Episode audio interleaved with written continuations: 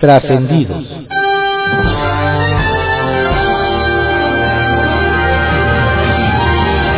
Continuamos con la audiosíntesis informativa de Adrián Ojeda Román, correspondiente a hoy, lunes 14 de marzo de 2022.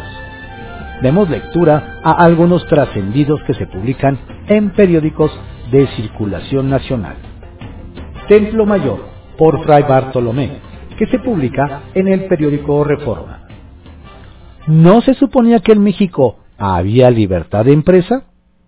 La pregunta obedece a que hace unos días sucedió algo que debería prender las alarmas.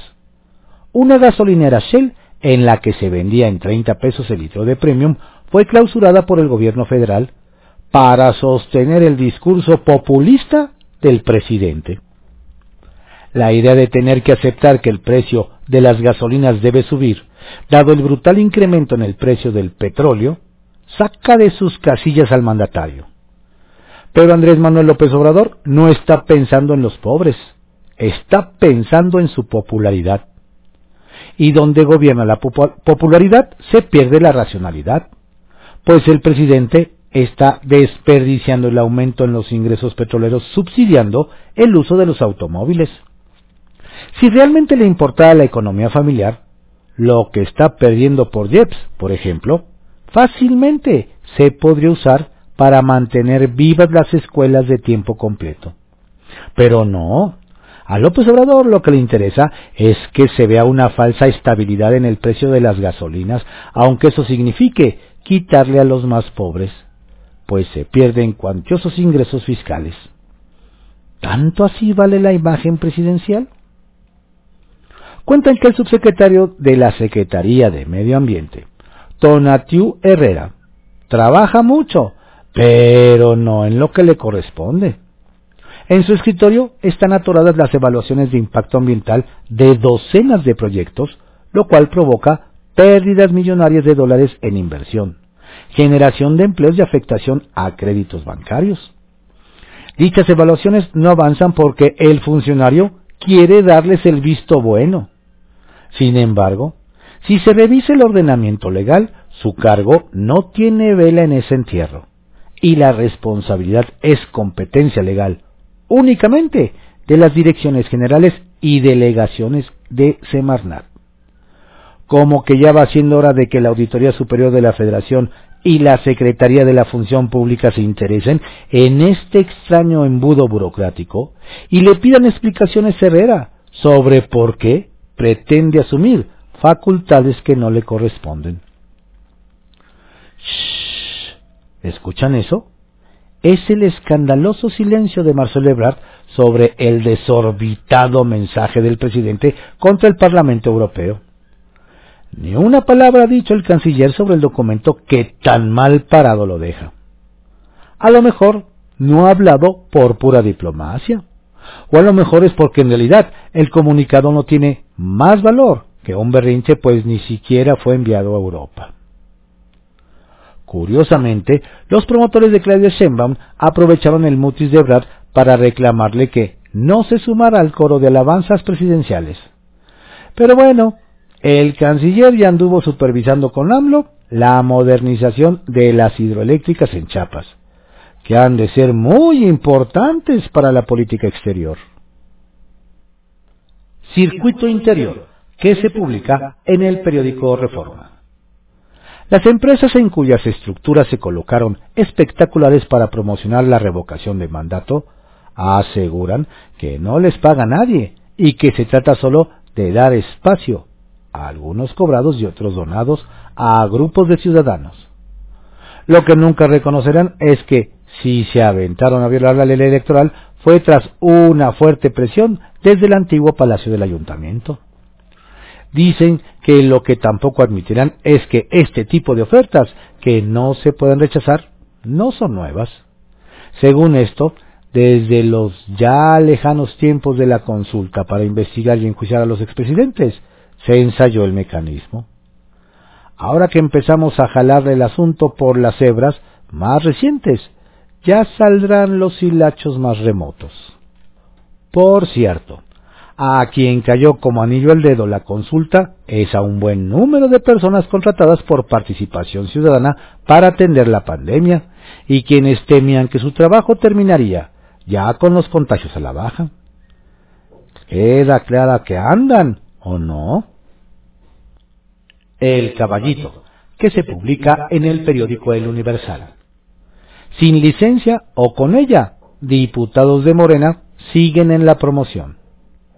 Le contamos que son varios los diputados locales de Morena que este fin de semana tuvieron asambleas informativas para promover la consulta de revocación de mandato o el tema de la reforma energética. Lo cierto es que, si bien está la controversia de cuántos pedirán licencia a su cargo por un mes en el Congreso Capitalino, nos adelantan que ya no serán nueve, sino siete los que soliciten el próximo martes y algunos ese trámite. No los detiene y acuden a eventos. Ayer ocurrió en Coyoacán, donde estuvieron Marta Ávila y Gerardo Villanueva, o el sábado en Milpalta, Octavio Rivero. Por cierto, los dos últimos son dos de los nueve a los que la oposición frenó su intención de obtener licencia la semana pasada. Renuevan votos los alcaldes de la UNA CDMX. Nos platican que la semana pasada hubo una reunión entre ocho de los nueve alcaldes de oposición que integran la UNA CDMX. Nos dicen que no llegó la alcaldesa de Cuauhtémoc, Sandra Cuevas, pero está en la misma sintonía. Con los dirigentes capitalinos del PAN Andrés Ataide, del PRD Nora Arias y del PRI Israel Betanzos. Nos comentan que en el encuentro se refrendó el compromiso de mantener unida la alianza y cerrar filas. Aseguran que la reunión tuvo dos objetivos. Atajar las versiones de que entre ellos hay una división y preparar temas estratégicos para posicionar la alianza en la Ciudad de México. Aseguran que tanto los alcaldes como los dirigentes de los partidos saben que la única opción tanto de influir en las decisiones de gobierno como de tener oportunidades electorales es mantener la alianza. La vocería rotativa de la UNA CDMX corresponderá a Margarita Saldaña, la alcaldesa panista que gobierna Escapotzalco. Más chamba para el INVEA CDMX. El Instituto de Verificación Administrativa de la Ciudad de México, INVEA, cuya titular es Teresa Monroy, tendrá más chamba. Nos explican que, que con la publicación del nuevo reglamento para panteones y en el afán de meter más controles y supervisión a lo que ocurre dentro de los campos santos, la Consejería Jurídica y de Servicios Legales incorporó a dicho instituto para que se cerciore de que todo lo estipulado se cumpla. La cuestión, nos dicen, es que uno de los problemas que se vienen arrastrando es el número de verificadores. Así que habrá que ver cómo doña Teresa se organiza para dar seguimiento a los cementerios. Línea 13, que se publica en el periódico Contrarréplica. Licencias simultáneas. Aunque el diputado Jorge Gaviño ha señalado que el reglamento del Congreso de la ciudad establece que no se pueden conceder una licencia simultánea a más de 13 legisladores, como pretende hacerlo Morena, se prevé que este martes a nueve legisladoras y legisladores se les concederá licencia para dedicarse de lleno a la promoción de la consulta de revocación de mandato. Por su parte, la coordinadora de Morena, Marta Ávila, considera que las licencias no se concederán simultáneamente a más de la quinta parte de la totalidad de las y los integrantes que integran el Congreso porque son en fechas diferentes. Sin autorizaciones. De acuerdo a los resultados de la revisión de la cuenta pública 2020, realizados por la Auditoría Superior de la Ciudad de México, el programa Promotores Sociales de los Programas y Acciones de Gobierno 2020 de la Alcaldía Tláhuac no promocionó los acuerdos mediante los cuales el COPLADE CDMX informó la aprobación y modificación de la acción social y no publicó el padrón de beneficiarios. En cuanto al programa Apoyo Económico Emergente para la Producción y el Pequeño Comercio, Tláhuac contigo no acreditó haber entregado las ayudas en el término de la vigencia de los lineamientos. visibilizar logros. La coordinadora del sectorial Mujeres del PT en la Ciudad de México, Betty Hernández, señaló que los logros de las mujeres no deben quedar en el anonimato. La concejala afirmó que desafortunadamente a la violencia de género se agrega una práctica indebida, quitar visibilidad a quienes son jefas de familia. Tienen jornadas laborales con menos salario que el hombre o son estigmatizadas y violentadas. Precisó que desde su partido generarán hechos que marquen diferencia y generen igualdad de oportunidades. Todo ello en el marco del encuentro que con motivo del Día de las Mujeres llevaron a cabo de manera virtual. Brazo de promoción. El diputado del PAN, Federico Doring, señaló que el gobierno de la ciudad no ha sido bien asesorado y recurre a transgredir las normas electorales en apoyo del presidente López Obrador en el proceso de revocación de mandato. Como prueba de ello, precisó que se ha agravado la mapachería electoral y puso como ejemplo que se está utilizando a Capital 21 como el brazo de comunicación social gubernamental y se transmiten promociones a favor del voto para la permanencia del presidente. Esto durante la denuncia presentada ante el INE por su partido, por el no acatamiento de la veda electoral. Confidencial, que se publica en el periódico El Financiero. Estira PRI, cables de la eléctrica. Cuentan en la bancada de tricolor, en San Lázaro, que estirarán los cables de la reforma eléctrica por todo el país. La corriente y la energía del debate deberán llegar a todos los estados, insisten, tras haber anunciado que esta semana abrirán otros foros de Parlamento abierto, ahora en el Estado de México. Afirman que fue todo un éxito el realizado en Monterrey y que será mejor el mexiquense que iniciará el miércoles. PAN y PRD en la orfandad en Oaxaca. El PRI cerró filas con su infranqueable círculo de poder local en Oaxaca y abandonó a su suerte al PAN y al PRD. Allá la coalición va por México no más no cuajó y registraron ayer al priista Alejandro Avilés como su candidato.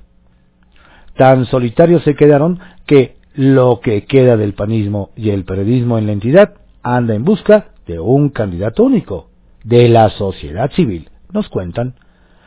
Y tan necesitados de fuerza y seguidores están que hasta a los de Nueva Alianza dieron cobijo, un partido que ha estado más cerca de Morena. En veremos presencia de Gertz en Senado. De acuerdo con el presidente de la Jocopo del Senado, Ricardo Monreal, se espera una semana intensa con agenda abultada. Se prevé que se aborde la resolución del Parlamento Europeo, la aprobación de leyes en materia de equidad de género, laborales y el convenio de la OIT, relacionado con la eliminación de la violencia y el acoso en el mundo del trabajo. Además, se abordará el controvertido tema de la interpretación sobre propaganda gubernamental, así como la probable comparecencia del titular de la Fiscalía General de la República, Alejandro Gertz. Así es, probable, aunque ya se había anunciado que sería esta semana. De panfletos a panfletos. Cuando se trata de darle vuelta a la ley, parece que la 4T tiene una enorme creatividad. Como ni el gobierno ni los partidos pueden promover el ejercicio de revocación de mandato, mejor, ¿por qué no lo publican en la revista 4T México? En la publicación incluyeron un trabajo periodístico en el que aseguran que este ejercicio consolida la democracia mexicana. Y hablan maravillas del presidente. Vaya, vaya. Combatir estereotipos. Tengo que salir sin maquillaje despeinada y con sudadera para que no se me critique? Cuestionó la diputada Diana Karina Barrera, luego de las críticas que recibió por compartir un video en el que sale en bikini sobre un camastro. Si bien, como dijo la también esposa de Sergio Gutiérrez, presidente de la Cámara de Diputados, usar bikini no es malo, Lo cuestionable sería que en el propio video habla de que estaba trabajando en un foro sobre misoginia femenina. Resulta que el video donde sale en bikini es musicalizado con la canción Girls, Girls, Girls, cuya letra cosifica a la mujer. Y en el video donde se queja de las críticas, nombra tres veces a su marido. ¿Y la congruencia? Justicia del lado del río Virgen.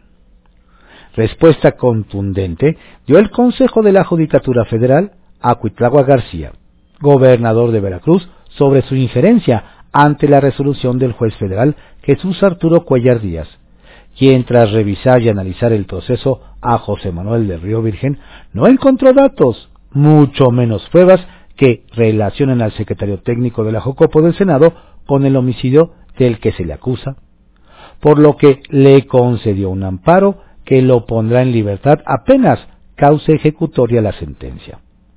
El mandatario veracruzano debe buscar en las sólidas conclusiones a las que llegó el juez respetar la resolución, en vez de desestimarlas, porque el Poder Judicial Federal no se deja someter como si lo hace la Fiscalía Estatal y el Poder Judicial Local. Lo que queda de manifiesto al tener en prisión a Del Río Virgen sin que existan pruebas directas o indirectas en su contra. Kiosco que se publica en el periódico El Universal. Despenalización del aborto causa crucifixión de diputados. Desde Sinaloa nos cuentan que la embestida de grupos religiosos ha subido de tono luego de la despenalización del aborto en el Estado, al grado que los diputados que refrendaron su apoyo al derecho de las mujeres a decidir no dejan de ser acosados, lo que ya cimbró a varios de ellos por sus creencias religiosas sobre todo luego de que miembros de la diócesis de Culiacán han propuesto negarles los sacramentos.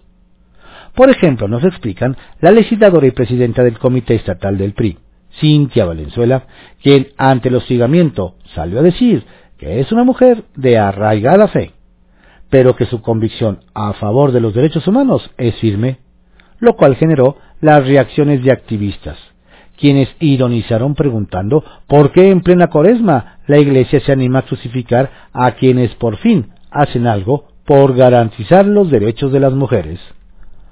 ¡Auch! Se lavan las manos ante violencia. Nos comentan que en medio de una jornada violenta en que cinco días arrojó 18 personas asesinadas en Celaya, Guanajuato, y que derivó en el cierre de cuatro restaurantes bar del complejo código postal 19, el alcalde panista Javier Mendoza llamó la atención por señalar que algunos negocios se han convertido en focos de peligro. Y pues ni modo que cierren. En este sentido nos explican lo fuerte que el edil se lanzó contra los comerciantes de antros y bares, en lugar de explicar la inacción de la policía ante varios hechos delictivos en la zona. Y sobre todo que no hace mucho tiempo su administración entregó permisos sin ton ni son a este tipo de establecimientos. Qué difícil es a veces dar la cara y asumir. Rommel clavado en la política. A quien ya le gustó la política, y quizás el poder que le acompaña, nos afirman, es al exclavadista olímpico Rommel Pacheco, o al menos eso se comenta luego de que salió a decir que su intención es avanzar dentro de la actividad política para en un futuro, no muy lejano, convertirse en gobernador de Yucatán. En este sentido nos dicen que las aspiraciones del hoy diputado federal del PAN van muy en serio, o al menos eso se habla entre la clase política local donde sus idas y venidas a centros de salud y hospitales para regalar agua y algunos productos a los parientes de enfermos, han sido vistas con recelo pues desde ya está arando terreno. ¿Logrará su sueño? Sigue hacia arriba Gober de San Luis Potosí. Nos cuentan que hay vítores en el Palacio de Gobierno de San Luis Potosí pues por cuarto mes consecutivo el gobernador Ricardo Gallardo del Partido Verde se ubicó como el mandatario que más incrementó su aprobación, al sumar en febrero 3.9 puntos a sus niveles de aceptación, con lo que, según el ranking de Consulta Mitofsky, se ubicó en el lugar 18. Esto destaca, nos dicen, ya que en el lapso de 23 de los 32 gobernadores bajaron en la aprobación ciudadana respecto a enero, a lo que se suma que, según dicha encuestadora, el gober se encuentra por encima del promedio de evaluación de los ejecutivos estatales. Trascendió que se publica en el periódico Milenio. Trascendió que en el entorno de José Manuel del Río Virgen se realizó un detallado análisis jurídico del fallo que posibilita su salida del penal de Pacho Viejo Veracruz y la conclusión es que el gobernador Huitlagua García, sus asesores y la Fiscalía Estatal se enredaron en aseveraciones, dichos y supuestos que quisieron hacer pasar por pruebas pero que al final fueron desechadas por el juez Jesús Arturo Cuellar. Confirman que en el expediente no hay indicios de que el funcionario legislativo maquinara el asesinato del candidato en Casones, realizara el trámite para sustituirlo o estuviera en la zona cuando ocurrió el crimen. En suma, solo mentiras del mandatario estatal para justificar el atropello a la presunción de inocencia, además de dañar la división de poderes y lastimar el trabajo de la Corte. Trascendió que será el próximo jueves, cuando se realice la reunión de diputados con John de Luisa y Miquel Arriola, presidentes de la Femex Food y la Liga MX respectivamente, así como dueños de clubes para revisar los hechos violentos ocurridos el sábado 5 de marzo en el Estadio Corregidora en Querétaro. Se sabe que la gente de pantalón largo llevará un as bajo la manga el monitoreo en tiempo real de las personas que entran a los estadios, con la ayuda de la plataforma México, la base de datos que reúnen los perfiles de criminales del país y que permitirá neutralizar a potenciales generadores de violencia y garantizar la integridad de los aficionados y familias. Trascendió que la disculpa pública ofrecida por Alejandro Encinas, subsecretario de Gobernación, a la familia de Silvia Arce desaparecida en 1998 en Chihuahua, no cayó nada bien entre los colectivos que buscan a parientes en otras entidades, especialmente en Sonora, donde se preguntan si algún día se hará lo mismo en el caso de Aranza Ramos, asesinada por buscar a su esposo. Algunas voces, de plano, piden gestionar una audiencia en el Parlamento Europeo para contar al mundo el horror que enfrentan en sus lugares de origen. Trascendió que toda la atención estará centrada hoy en la Suprema Corte de Justicia de la Nación, donde el Pleno resolverá el caso del titular de la Fiscalía General de la República, Alejandro Gertz, quien denunció a su familia política por la muerte de su hermano. En este debate se necesitan seis de once votos para que sea aprobado el proyecto de sentencia del ministro Alberto Pérez Dayán, quien propone amparar a Alejandra Cuevas Morán y a su madre, Laura Morán Servín. La primera para recuperar su libertad y la segunda para que se cancele la orden de captura en su contra.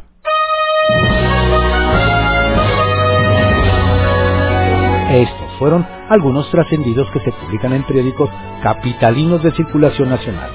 En la audiosíntesis informativa de Adrián Ojeda Román, correspondiente a hoy lunes 14 de marzo de 2022.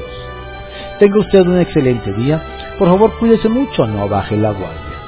Y también le deseamos una excelente, fructífera y saludable semana.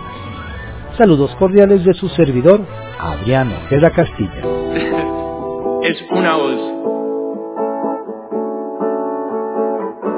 Hay un rayo de luz entro por mi ventana y me ha devuelto las ganas, me quita el dolor. Tu amor es uno de esos que te cambian con un beso y te pone a volar. Mi pedazo de